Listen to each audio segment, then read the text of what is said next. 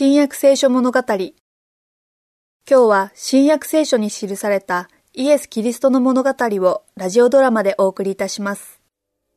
こんに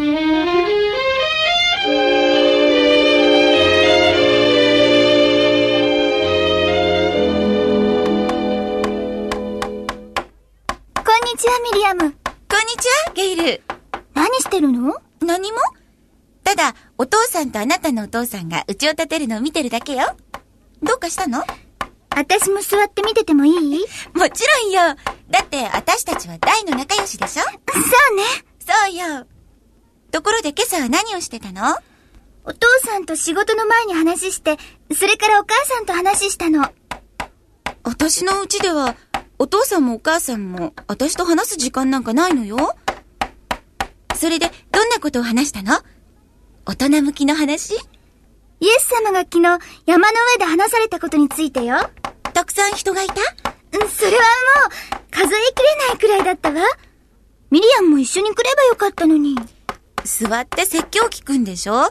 そんなの嫌だわ。イエスは話しかけてくださったのよ。もっと嫌だわ。それに、お父さんもお母さんも行きたがらなかったし。イエスはたまたまいい声をした普通の人間で、人好きのするタイプの説教者だって言ってたわ。うちの両親は、イエスは神の子かもしれないって言ってたわ。神の子？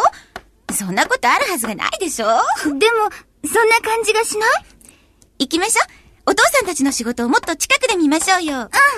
どっちが先に着くか競争よ。1、2、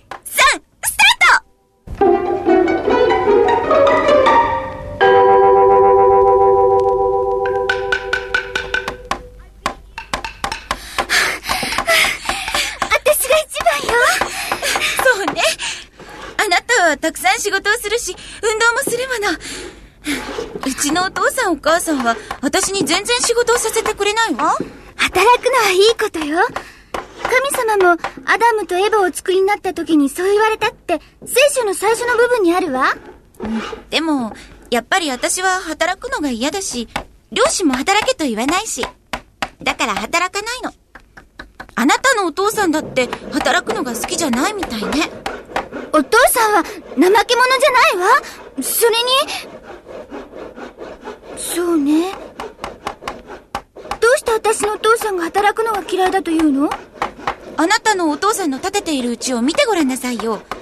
やっと建て始めたってとこだわ。あなたのお父さんと私のお父さんは同じ時に家を建て始めたのよ。私たちの家は、ほら、もう半分以上出来上がっているわ。それはそうね。でも何か訳があると思うの。お父さんは怠け者でもないし、仕事も遅くないもの。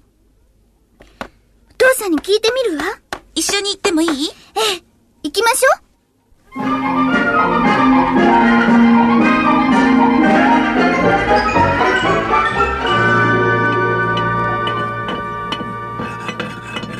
お父さん、やあ、こんにちは、ミリアム。お父さん、あのー、聞きたいことがあるの。なんだい？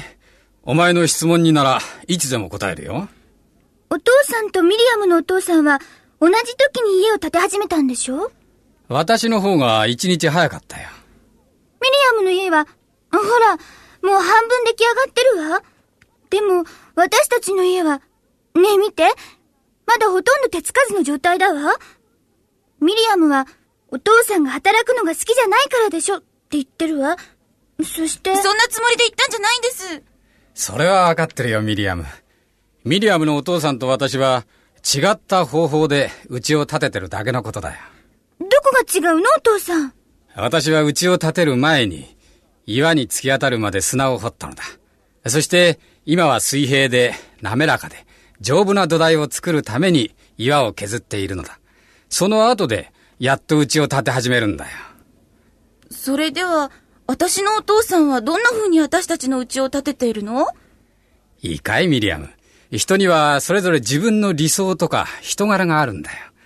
君のお父さんと私はそれぞれ違った考えを持っているんだ。だから君のお父さんは自分のやり方で家を建てるし、私は私のやり方で家を建てる。お父さんに聞いてみるわ。あなたも来ない？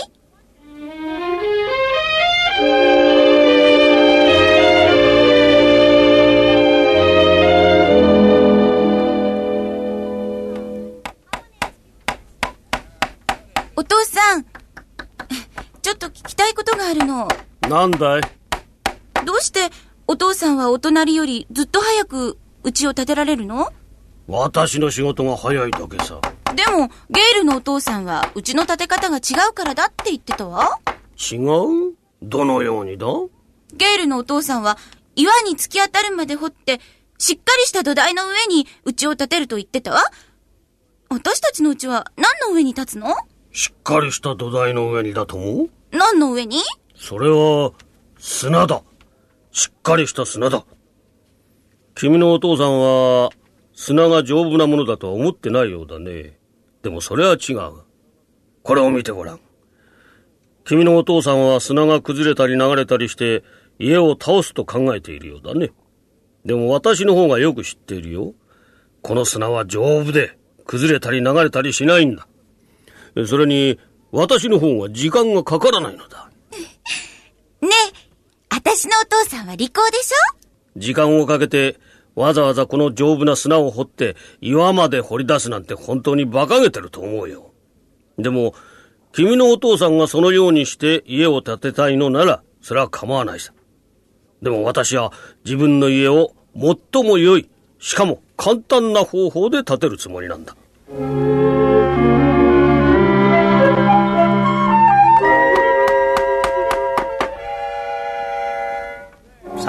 さあ、家ができた。もう入れるぞ。立派な家だろう。ほんとすぐ入りましょうよ素敵だわ。入るのが怖いくらいだわ。本当に素敵だわ。とうとう立ったね、お父さん。外観は良くないかもしれないが、安全で住み心地のいい家だよ。丈夫な土台の上に立っているからね。いつから住めるの？今すぐにだよ。よかったわ。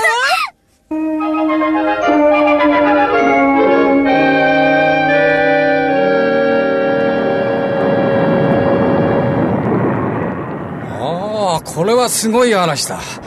それにもっとひどくなりそうだぞ。こんな嵐でも大丈夫なの？心配ないさ。このうちは丈夫な岩の上に立っているから、びくともしないよ。信仰も同じだ。真理という丈夫な岩の上に築き上げられているならば、びくともしない。の家はどうかしら？みんな安全であるように希望を持って祈りましょう。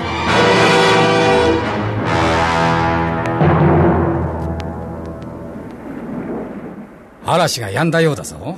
家はびくともしなかったわ。お父さんが建てたんですもの。誰か来たようだ。どうぞ。いやあなた方でしたか。